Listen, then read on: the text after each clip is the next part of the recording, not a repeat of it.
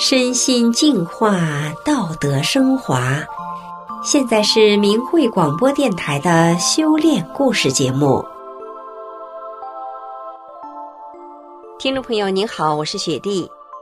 今天要跟您分享的故事是：老师，你像我的妈妈。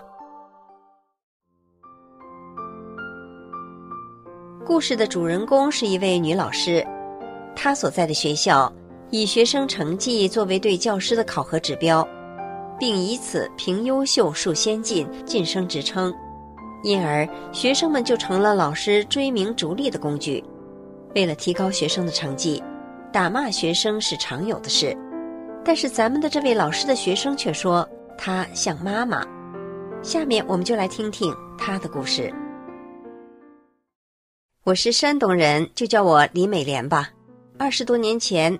我从师范院校音乐系毕业，在一个乡镇中学担任音乐教师。刚毕业就遇上了全市第一届学校艺术节，我指导并跳主角的舞蹈得了一等奖，为镇教委赢得了荣誉。作为音乐老师，演出任务登台机会就多，舞蹈、唱歌、弹琵琶，我运用所学的专业，在舞台上创造和展现着美。一九九八年的春天。我有幸学了法轮大法，我渐渐按照法轮功要求的以真善忍的原则来规正自己的一言一行。一九九九年七月，中共对法轮大法的迫害开始了，我因此遭到打压，被贬到离家较远的农村小学任教。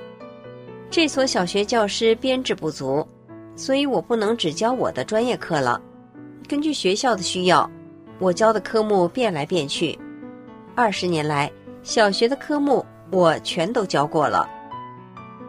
我们这儿的学校都是以学生成绩作为教师的考核标准，有的校长安排老师轮流给学生上午安排自习课，说歇人不歇马，这是把学生当马对待呀。为了提高学生成绩，不仅打骂学生是常有的事，很多老师为了自己的考核成绩。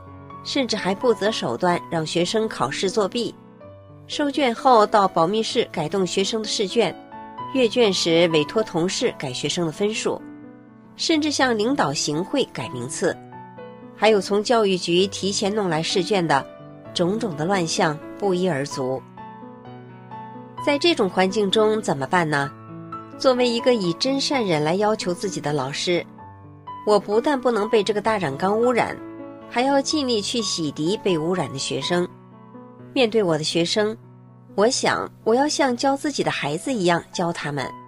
首先是教育品行，其次才是教授知识。我费尽心思在课堂上引导孩子们做人要真诚、善良、宽容、忍让，在他们幼小的心田播下善良美好的种子。我这样上课，领导、同事都来听我的课。都觉得有亲和力。有个校长评价我的课说：“如沐春风。”大家夸我课讲得好，普通话说得好，字写得好，能歌善舞，能写绘画。女副校长说我是才女一枚，还开玩笑地说：“家长说的学校最有气质的那个女老师，肯定是指的你。”大家对我很认可，我内心知道。我的气质其实是修炼所带来的结果，因为修炼大法后，虽然我没有什么头衔，没有各种荣誉称号，但是我不求名利，所以能够心里坦然轻松，言谈举止优雅大方。我只管教书育人，真正为学生好而着想。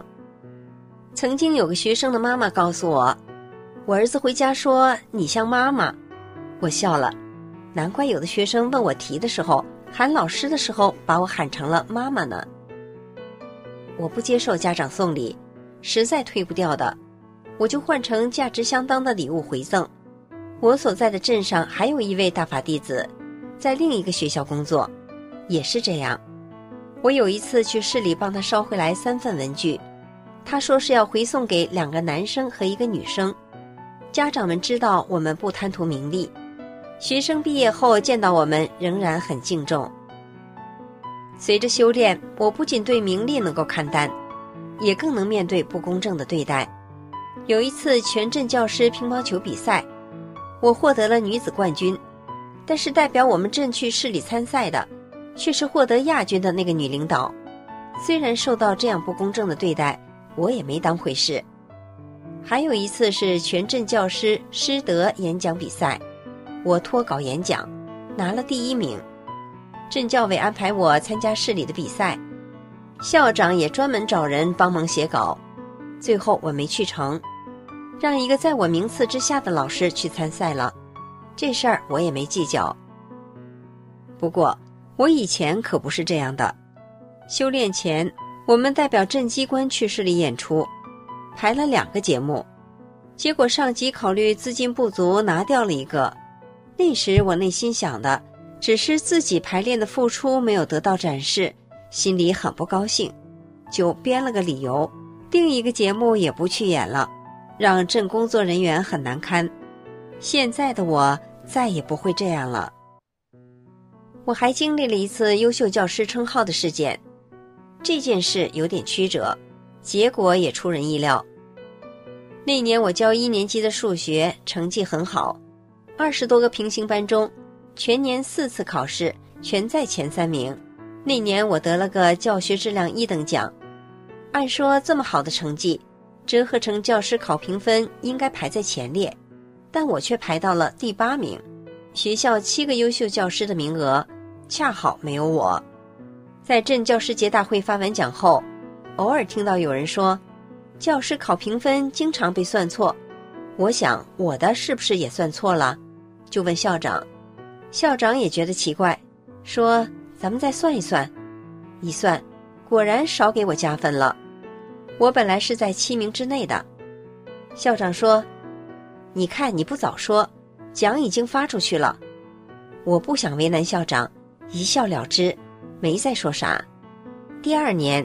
那个本来排在第八名却得了优秀教师荣誉的女教师歇产假，恰好我接了她的班级，只教了两三个月，我就得到一个教学质量奖。后来晋升职称的时候，我更是仅凭两张教学质量奖的奖状和以前演出时的几张获奖证书，就跟那些手里一大摞荣誉的老师一样顺利晋升了。法轮大法李洪志师傅在《转法轮》书里说过。是你的东西不丢，不是你的东西你也争不来。在这整件事情的过程中，我是深刻的体会到了，放淡名利的我，不争不抢。然而该我得的，即便过程曲折，上天还是会安排给我。我还经历过一件特别的事，一天下午放学的时候，一个醉汉拿砖头来闹事了。我和校长在办公楼二楼同时听到了这事儿后，就一块儿往事情现场跑。我急急忙忙下了楼，直往西边教学楼的方向奔去。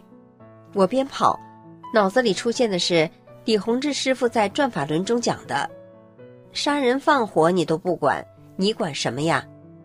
所以，虽然我是个女生，也觉得这件事我义不容辞，必须得管。跑着跑着。我看见一个二三十岁的人，一米七几的个头，手里拿着半块砖。他前边一两米是两个刚下课的女教师，这两位老师既不敢离开，也不敢说话，表情很恐惧的样子。这人旁边三四米处，就是一排排密集站好队的小学生。如果这个拿砖的年轻人冲向学生队伍，后果是不堪设想的。看到这个情形，我有跑便走。径直走到那个人面前，我平静地对他说：“把砖头给我。”他凶恶地瞪了我一眼，但是我没有害怕。我以修炼人特有的平静与善意看着他的眼睛，然后又亲切地说：“把它给我。”这时，我看到他眼睛里的凶光一下就不见了。他顺从地把砖头递给了我，我随手就把它扔到旁边花池的草丛里了。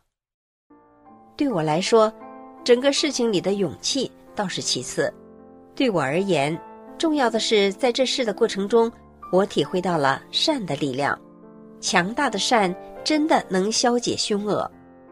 就这样，我一个看似柔弱的女子，平和的制止了一场后果可能不堪设想的暴力伤害。听众朋友，今天被学生喊作妈妈的才女老师的故事就讲到这里了，谢谢您的收听，我们下次节目再见。